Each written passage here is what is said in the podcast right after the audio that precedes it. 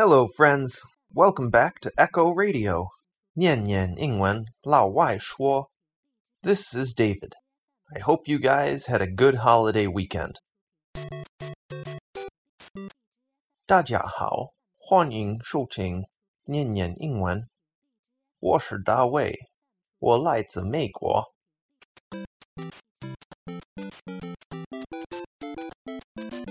as always, I'm going to answer all of your curiosities about America.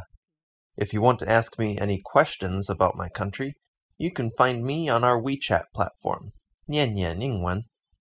Today, our topic is college. Okay, so let's jump right into the questions for this week.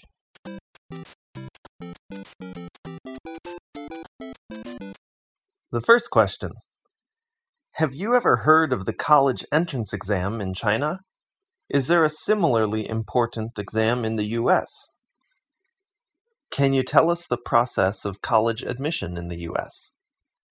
I've heard of the Chinese college entrance exam, and it sounds really crazy. But I think the benefits of that system is that it tries to find the best students and put them in the best colleges, and that's not necessarily the case in the US. In the US, there is a test. Actually, there are two main tests that happen after high school the SAT, the Scholastic Aptitude Test, and the ACT, the American College Test. You'll take one or the other or both, and it depends on the college which one they accept. Most colleges have a minimum level that you have to score to get in, but those tests won't go and apply you to schools or anything like that. You have to get your scores and send them with your application to the schools that you want to go to. So it's up to you, your family, and maybe your high school advisor, if you have one, to pick out schools you want to go to and apply to them. The application process is pretty standard. Usually, you go to the school website and read all the instructions and submit the online application. I'll just talk about the generic case, and different schools may vary a little bit. For SAT and ACT scores, you need to request the test organization to send your scores to each school that you apply to. For high school transcripts, you can get your high school to send them to the colleges. And all the other supporting materials, like your statement of purpose or application essays, you'll either submit it online or mail them to the colleges. Recommendation letters are usually sent by your references directly to the school through email. The application process, as far as I understand it, is the college will look at your SAT or ACT scores, and if you have a high enough score, you'll get into the next round of the process, where the admission committee will look at all the other materials in your application package like your academic record and the statement of purpose. Then they'll decide whether or not they want you at their school. And I guess this is where things like extracurricular activities, like if you're on a sports team, or if you did chess club, or were in student government, that kind of stuff can work in your favor in very competitive schools. And of course, a strong recommendation letter will be very helpful. Something like if a physics Nobel Prize winner says you're talented in science. It's always good to know someone. But there is not so much a rigid hierarchy in the school uh, in the US here as there is in China. Every Chinese person I've talked to could tell you what the top three schools are in China. And I couldn't do that with the US. I guess the general consensus is that the Ivy League schools are up on the top, and then there's a handful of really good research uh, schools for different fields. And then there's a bunch of small private schools and state schools, which are a little lower. Everybody kind of looks down on community colleges, even though they're a really good deal, and you get the same piece of paper to tell other people that you're competent in your field.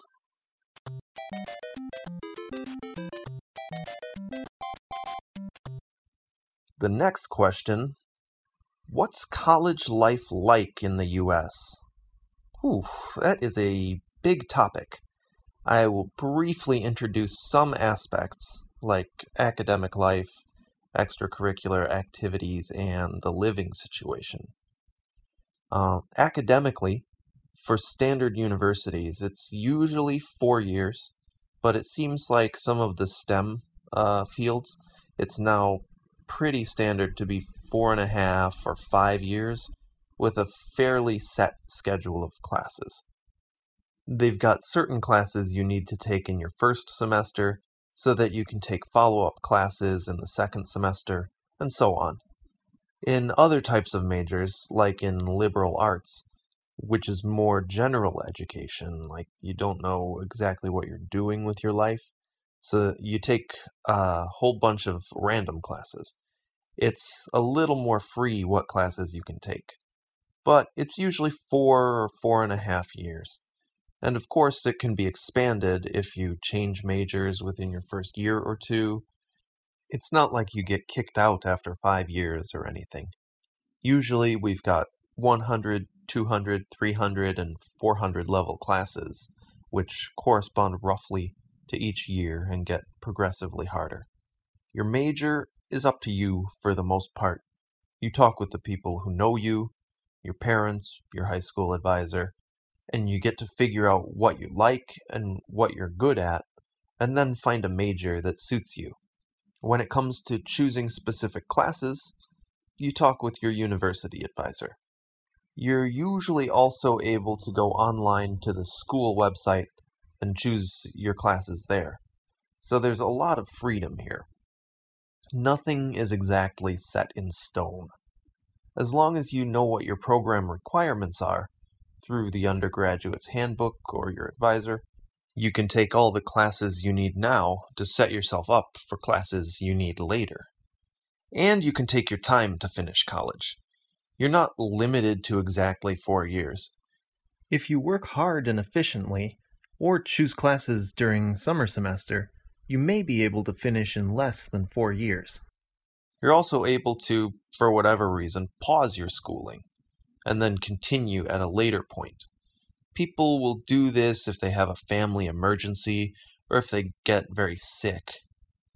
Um, but you have to arrange it. You can't just leave and come back. They'll arrange it with the school to save all of their classes and scores for a semester or a year, and then you can come back and pick up again later when their life is uh, calmed down a little bit.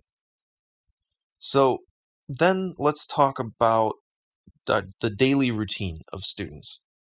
It's, I think, pretty standard, but I guess I don't really know what the Chinese daily routine is.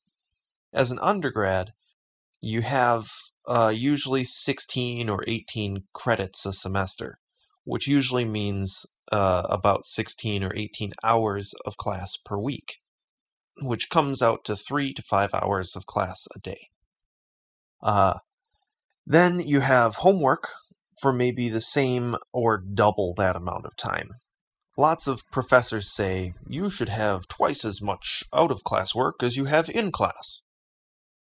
As for exams, you usually have a midterm and a final, and some classes will have one or two additional exams throughout the semester.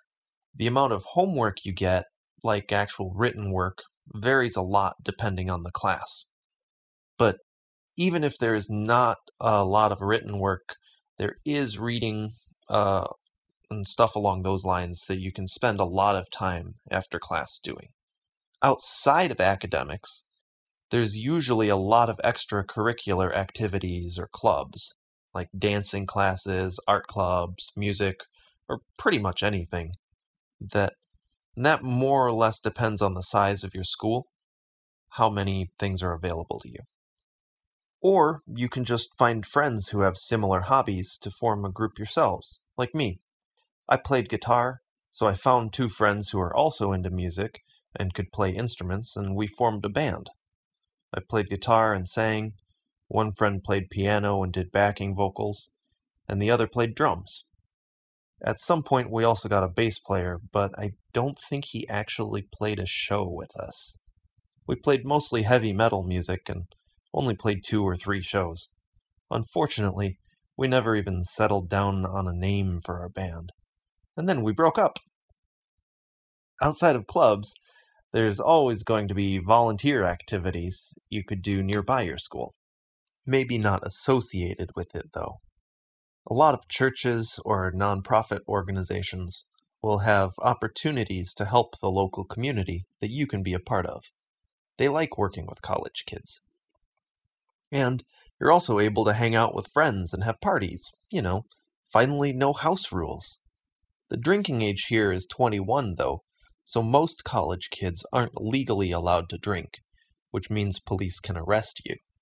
So that's an interesting part of US culture. I know in China kids can drink whatever age they are. Uh, of course, another thing you can do is dating. Since now you're finally on your own, you can do what you want. I personally don't have any successful experiences to share, though. I had trouble finding a worthwhile girl back then, but a lot of friends found their sweethearts in college. About the living situation. A lot of schools will require students to live on campus for at least their first one or two years. The dorms are usually actually a little more expensive than apartments for whatever reason, but they are convenient because they're on campus and the food is also on campus in the dining hall. It's easy for people who come from out of town, because then they have everything that they need right in one area. The dorms have a lot of people, but maybe not as many as in China. You usually share a room with either one person or three other people, depending on the size of the rooms. And a lot of times the rooms share a bathroom with another room. So you could have between four and eight people share a bathroom. There's usually not public showers, though, or public bathrooms. That's usually a single bathroom for one or two rooms, which is nice. And the dorms themselves are like tightly packed apartment buildings, so there are a lot of people there. I have no idea how much I paid for my school in the past. Like tuition, I guess, just in general, for a state school is probably, I don't know, let's say eight thousand to twelve thousand dollars a year uh, if you're a state resident, and maybe double that if you're from out of state, and triple that if you're foreign, something like that. And that was just tuition. For living, I don't know. Let's say if an apartment outside of campus is about one thousand dollars a month, maybe dorms would be like fifteen hundred dollars a month, something like that. I'm kind of making these numbers up, so you know, do your own research if you're going to come to school here in the US.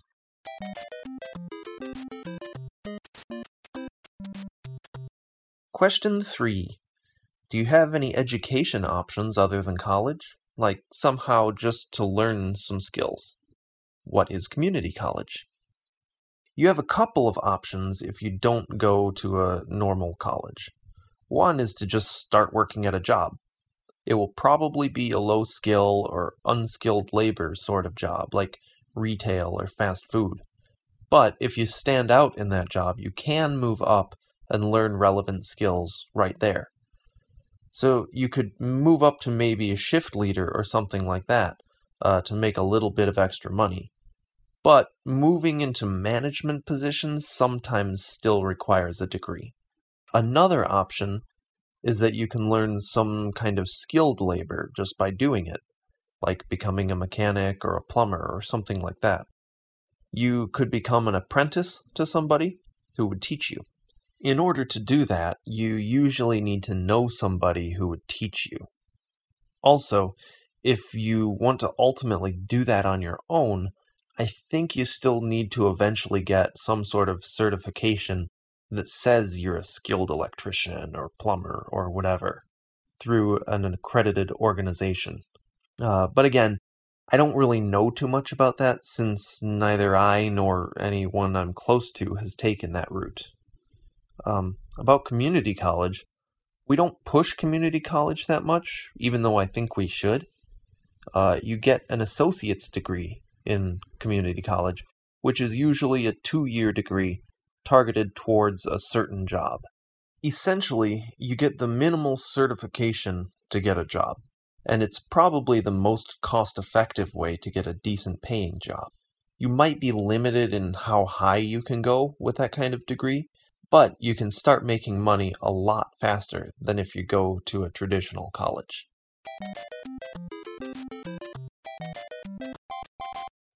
And the last question What did your classmates do after graduation? Well, I had one classmate who went on to get a PhD, and he actually just graduated. I went on to get a PhD too, so graduate school is definitely an option. I think it was pushed by our parents' generation as one of the better ways you could go. Other people I know, especially people with immediately applicable degrees like computer science or nursing, are very capable workers with just a bachelor's degree. And they just start working and making good money. Some other people uh, got jobs that don't have anything to do with their degree. Some friends just go back to working with their successful dad. We all know those are the lucky ones. Some friends, including my sister, went to teach English over in Asia. My sister went to Korea, and I had another friend who taught in China. Finally, some people get married and start pumping out babies. Being a housewife is still an acceptable direction to go in the US, even with all of the push for women to be in the workforce. While I don't know any personally, sometimes men will stay home with the kids, while the woman goes back to work too.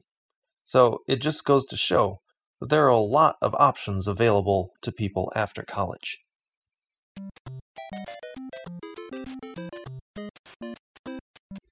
That's all for today. I'm David, and I'm waiting for your next questions on our WeChat platform. Nian Nian Yingwen. Don't forget to show up. And thank you for listening. We'll see you next time on Echo Radio.